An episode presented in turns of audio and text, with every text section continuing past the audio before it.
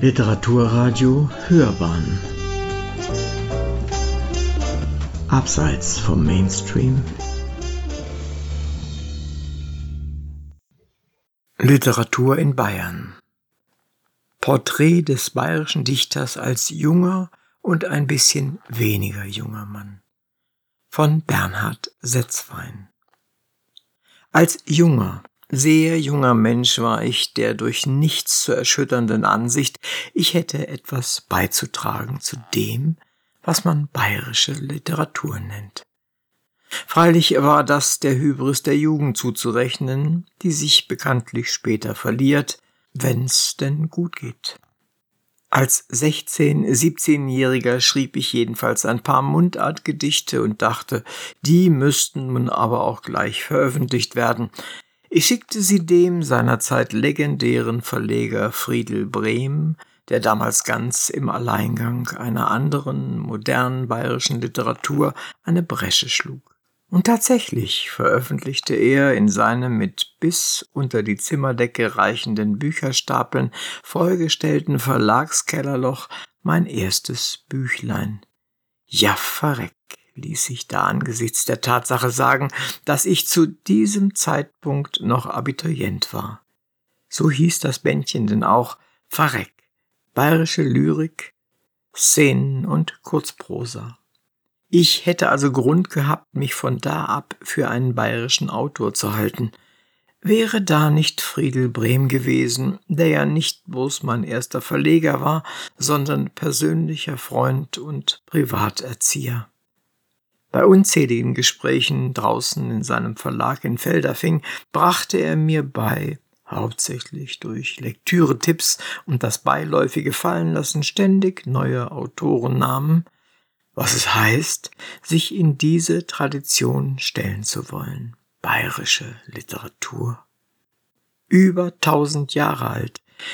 Lern du, Grünschnabel, erst einmal den Arroganz kennen, liest du erstmal den Jakob Balde, den Lorenz Westenrieder und vor allem den Schmeller.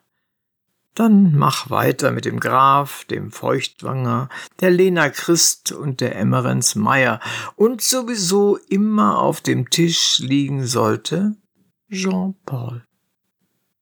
So sah mein privates bayerisches Literaturstudium bei Friedel Brehm aus.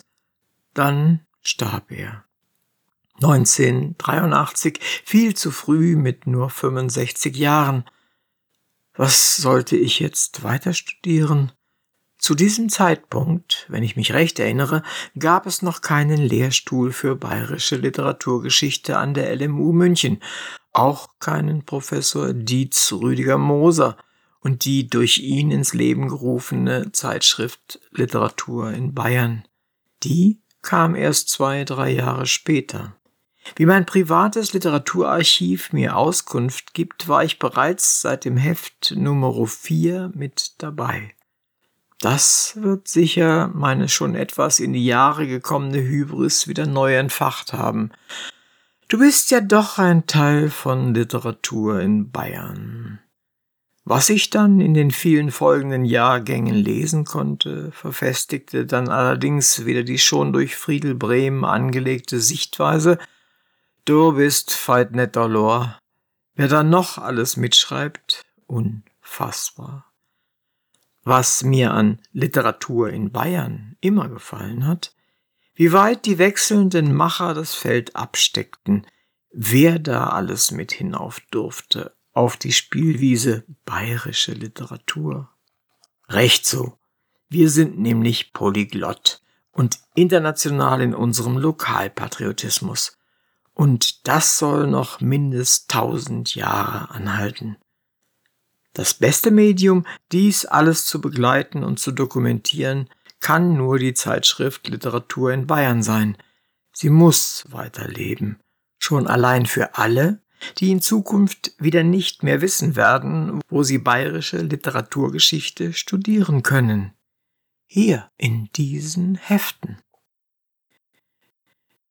Sie hörten Literatur in Bayern. Porträt des bayerischen Dichters als junger und ein bisschen weniger junger Mann. von Bernhard Setzwein. Sprecher Uwe Kulnig.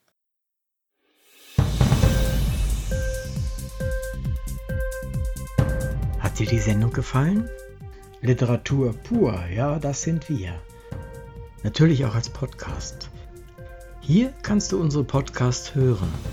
Anchor, Spotify, Apple Podcast, iTunes, Google Podcasts, radio.de und viele andere mehr.